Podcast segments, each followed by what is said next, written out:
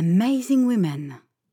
Parce qu'elles ont mis leur intelligence et leur détermination au service de leurs convictions, elles construisirent leur destin plutôt que de le subir. Portrait de Marie Marvin, la fiancée du danger.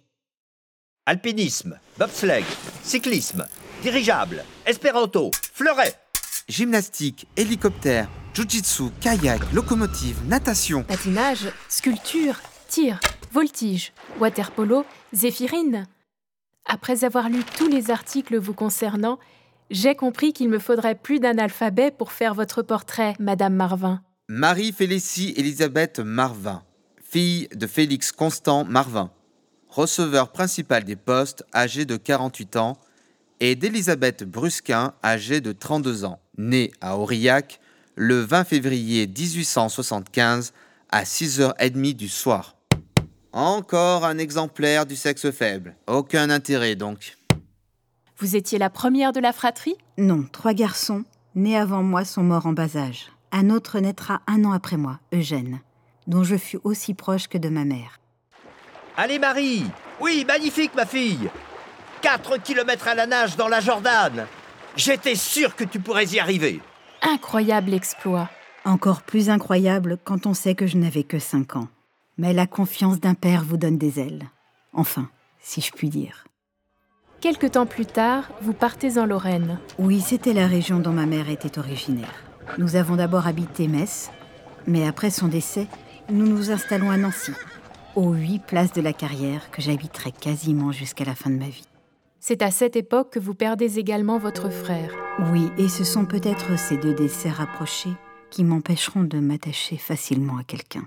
Mais vous serez en revanche toujours animé d'une insatiable curiosité d'esprit, une éternelle curieuse. Oui, j'avais compris que savoir vouloir, c'est pouvoir. 1889. Marie Marvin, 24 ans. Permis de conduire. Eh bien, heureusement qu'elles ne sont que trois femmes à l'avoir obtenu. Tentez chaque fois de nouvelles choses. Chaque jour est un nouveau défi. Une vraie Marie Casse-Cou. C'est avant tout le plaisir de découvrir quelque chose qui est toujours un but utile, bienfaisant ou scientifique. Traversée de la Seine sur 12 km 5 Mademoiselle Marvin, l'amphibie rouge, bat de 1h10 le précédent record de Miss Kellerman. Il n'y a pas que les femmes que vous battez, mais aussi les hommes. Oui, d'une certaine façon. Mais tout cela a commencé à cause d'un refus. Je souhaite participer au Tour de France. Aucune femme n'est admise à concourir. Vous décidez alors d'enfourcher votre vélo et de suivre le parcours de 4488 km en 14 étapes en partant 10 minutes plus tard après le départ officiel. 9 août 1908. À l'issue des 37 jours de course, seuls 36 concurrents parmi les 114 au départ franchissent la ligne d'arrivée. Parmi eux, une femme, Marie Marvin. Cependant, en raison de votre sexe, votre record n'est jamais enregistré. Mais peu importe, c'est avant tout le plaisir de pédaler qui vous anime, comme dans ce Nancy-Naples et ses 1300 km à vélo. Oui, que voulez-vous? J'ai eu une soudaine envie d'aller voir le Vésuve en éruption. Et ça en valait le coup. Tout cela vous donne une certaine célébrité, et votre goût pour le sport, à une époque où les femmes sont confinées dans leur foyer, suscite la moquerie, comme celle de mon confrère du Gilles Blas. Mademoiselle Marvin pratique sans doute également la peinture et connaît la philosophie, mais nous serions fort étonnés qu'elle sache faire cuire une omelette. Eh bien, figurez-vous que je serai un jour décorée de l'ordre du cordon bleu. Vous reviendrez pour goûter ma spécialité, la potée au chou. Avec plaisir. Vous parcourez la terre, mais aimez tout autant gravir les sommets.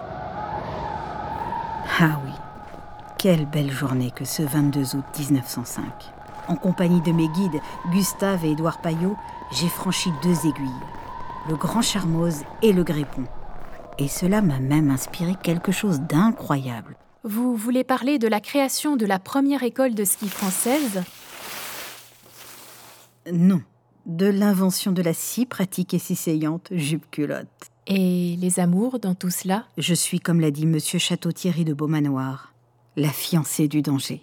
Il faut dire que votre connaissance du sabre, du fleuret et de l'épée doit en effrayer plus d'un. Peut-être bien. Oui, j'aime être libre comme l'air. Après tout, c'est l'élément dans lequel je me sens le mieux. Le 26 octobre à 11h07, partant du parc de la Pépinière, vous entreprenez la traversée Nancy-Suffolk à bord de votre ballon L'Étoile filante, accompagné d'Émile Garnier. Marie, avons-nous tout vérifié? Faire une telle traversée ne s'improvise pas. Ayez confiance, Émile. Allez, il est temps de partir. Lâchez tout 17h, nous survolons le Luxembourg. 17h30, Aix-la-Chapelle. 18h, Essen. 19h, Enschede. 20h, Amsterdam. Nous atteignons le canal du Zuiderzee. Puis nous survolons la mer du Nord. 20h15, par une nuit sans lune et à grande vitesse. Nous nous approchons de plus en plus de la mer qui nous convoite. À l'arrière, notre guide drop trace un long sillon argenté dans le flot bouillonnant. Dans quelques instants, nous allons connaître l'étreinte de la vague. 21h, la neige qui s'est mise à tomber alourdit la nacelle. Je donne à Monsieur Garnier quelques instructions indispensables pour l'atterrissage, au cas où seul je serais arraché de notre esquif.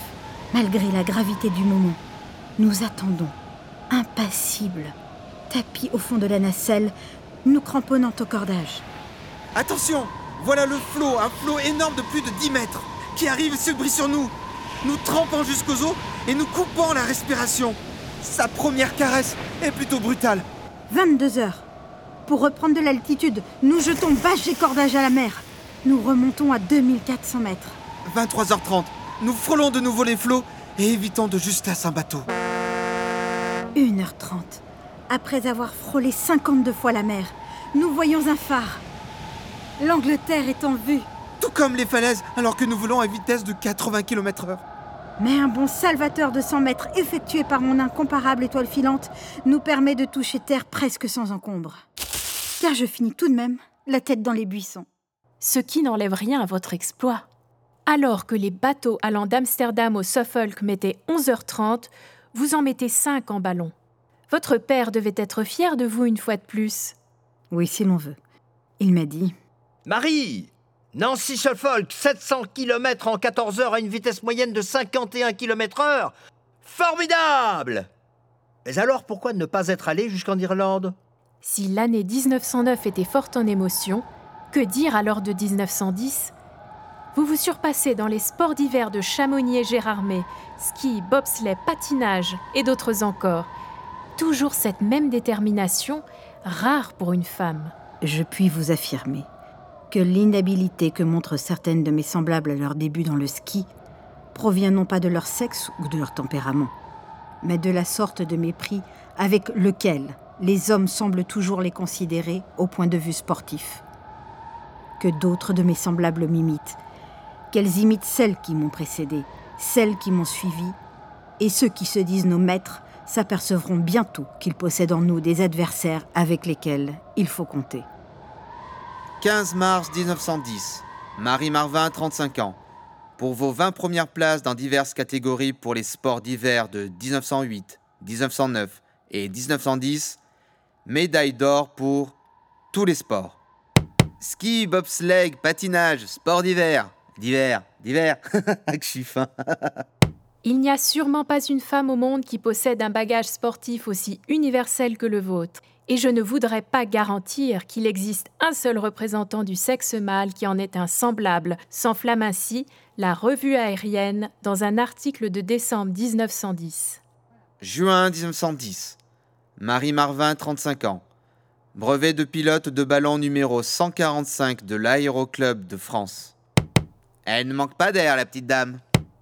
Vous aimiez les vols en ballon, mais votre révélation fut le reportage que vous effectuez pour l'Éclair de l'Est le 11 septembre 1909. Oui, c'est à cette date que j'effectue mon premier vol avec Roger Sommer dans un biplan qui ressemblait fort à une cage à poules. Sommer fut l'un de vos instructeurs, tout comme Alexandre Lafont et René Labouchère, qui feront votre apprentissage sur un simulateur en tonneau. Et Hubert Latam avec le monoplan Antoinette. Lafont, Labouchère, Latam. Je n'avais pas deux, mais trois ailes. Quel fut votre vol le plus émouvant? Ce fut sans conteste le premier que je fis seul dans mon Antoinette, le 4 septembre 1910. Depuis longtemps, je maîtrisais complètement la machine avec mon dernier professeur Lafont. J'ai eu autant confiance qu'un apprenant peut en avoir. Mais malgré cela, j'ai ressenti une sensation très inhabituelle et étrange. Il y avait un peu de vent et je me suis immédiatement élevée à une hauteur de 60 mètres. Le monoplan a grimpé beaucoup mieux que celui que je pilotais habituellement. Le premier tour m'a causé un réel malaise qui, à la seconde, s'est transformé en joie sans mélange. J'étais plutôt nerveuse à l'idée de revenir sur Terre. Mais mon atterrissage fut normal. C'était fait. J'avais volé. 8 novembre 1910. Marie Marvin, 35 ans. Brevet de pilote d'avion et d'hydravion numéro 281 de l'Aéroclub de France. Marie Marvin, vous comptez venir me voir tous les six mois? Je crois que la petite dame aime s'envoyer en l'air. Vous devenez alors la troisième femme de l'histoire à être brevetée, après Raymond de la Roche et Marteniel. Vous voici à nouveau la reine de l'air, en quête d'exploits à accomplir. 27 novembre 1910. En parcourant 145 km et tenant 53 minutes en l'air, Marie Marvin remporte la première édition de la Coupe Femina. J'étais très heureuse. Mais surtout, j'avais compris qu'au-delà des records, l'aviation allait se transformer et devenir pratique. C'est alors que le docteur Duchossois, fondateur de l'Association des Dames françaises, propose un prix pour la réalisation d'un avion-ambulance. Ayant appris la valeur de la rapidité d'intervention, je me suis demandé pourquoi ne pas transporter les malades ou les blessés en aéroplane. Mais le prototype d'avion-ambulance que l'ingénieur Louis Béchereau et moi-même avions conçu ne verra pas le jour, car l'entreprise chargée de sa fabrication fit faillite. À part ce fameux atterrissage qui s'achève dans le jeu de boules du Café des Sports, vous avez effectué plus de 900 vols sans casser du bois jusqu'à votre accident de décembre 1913 que vous relatez à notre confrère du Figaro. Excessivement faible. Je ne puis répondre directement aux nombreuses marques de sympathie d'amis qui m'écrivent après avoir appris mon accident dans votre journal. Je vous serai reconnaissante de bien vouloir les rassurer et les remercier de ma part. J'étais partie le 12 décembre 1913 de Reims, à deux heures et demie, pour faire un de mes vols quotidiens, lorsqu'au bout d'une heure de vol, je fus surprise par le brouillard. Profitant d'une éclaircie, je décidai de descendre. Après avoir fait trois grands virages au-dessus du petit pays de Machaut pour choisir mon terrain, je découvris un champ excellent où je vins me poser sans le moindre heure. Il y avait déjà quelques mètres que je roulais lorsque mon châssis se bloquant dans la terre molle, mon appareil capota m'ensevelissant sous sa coque. Après de vains et surhumains efforts pour tenter de me dégager, je dus me résigner à l'attente. Et quelle attente Mon casque était complètement enfoncé dans la terre. Mon visage baignait dans le sang. Écrasé sous la masse de mon appareil, je respirais difficilement. Heureusement qu'avec ma main gauche, je pus creuser la terre près de ma bouche pour me permettre d'aspirer un peu d'air, après d'interminables moments passés dans cette horrible attitude. J'entendis une voix d'homme près de l'appareil. Oh, le pauvre malheureux, il est mort. Je ne suis pas morte, mais dépêchez-vous et surtout, surtout ne fumez pas. J'étais inondée d'essence.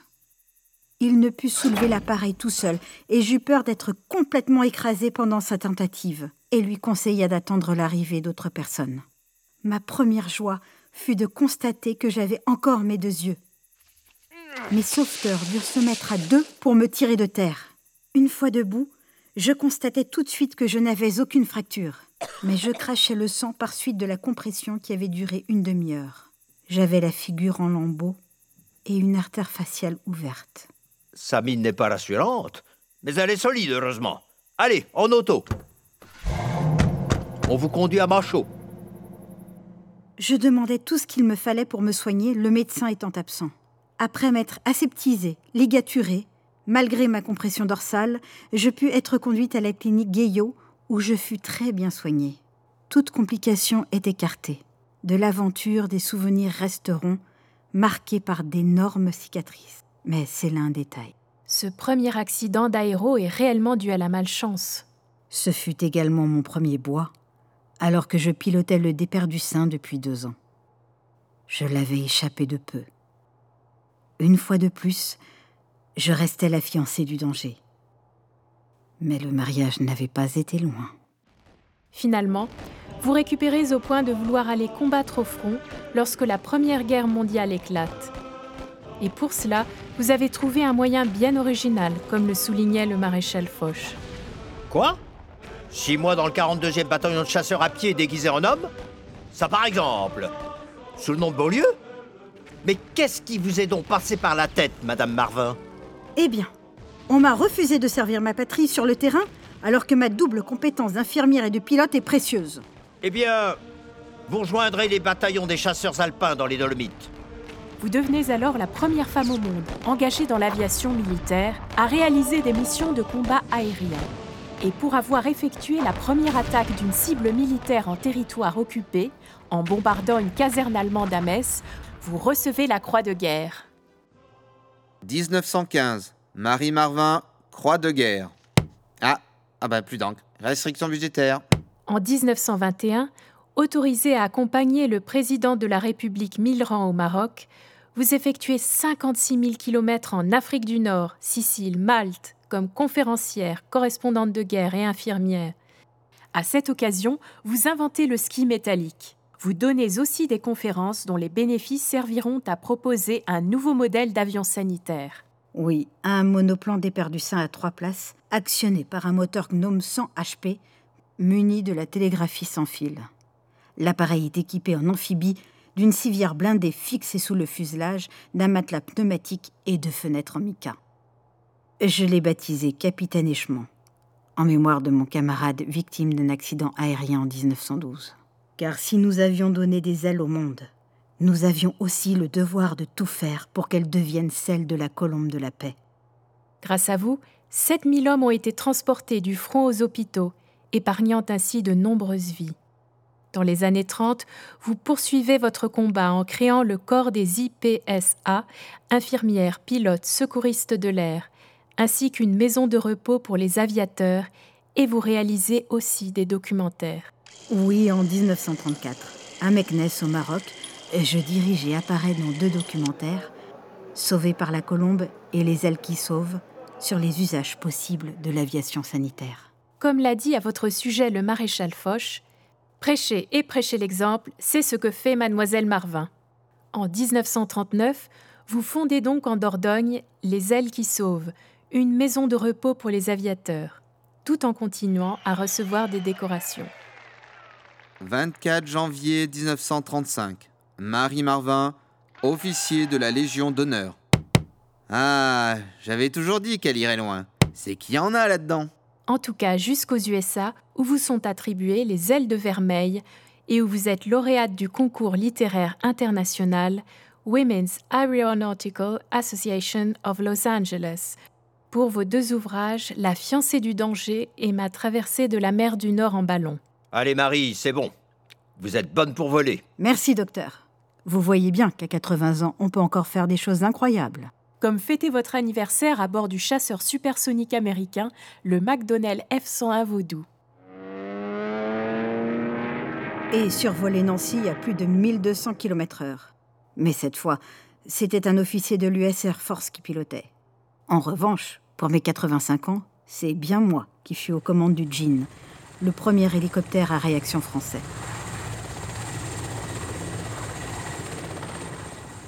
Plus personne ne sera étonné de savoir qu'un an plus tard, pour vos 86 ans, vous vous offrez une balade de 350 km à vélo pour rejoindre Paris depuis Nancy. 1961. Marie Marvin, 86 ans. Brevet d'hélicoptère. Ah, ah. Nous n'avons pas eu le temps de parler de vos autres passions, la sculpture, la chiromancie, l'espéranto. Mais pourriez-vous nous confier votre secret? Pour mener de front tout cela Ce secret, le voici. Mon emploi du temps est réglé avec minutie. Et je ne dors guère que 4 à 5 heures par nuit. Et que visez-vous pour vos 90 ans? Eh bien, tout simplement, la Lune. Vous qui avez toujours eu peur des ascenseurs, vous voyez-vous sérieusement dans une fusée pour rejoindre l'espace? Je crois plutôt que je ne tarderai pas à rejoindre tout au moins les étoiles. Car depuis mon enfance, j'ai décidé de faire mieux encore et toujours. Mi fari pli bone ancora. Amazing Women. Portrait de Marie Marvin, la fiancée du danger. Scénarisation et direction artistique, Karine Damas. Captation, mixage et bruitage, Mathilde Mariotte. Interprétation, Gérard Lescure, David Buis, Agnès Falco et Karine Damas.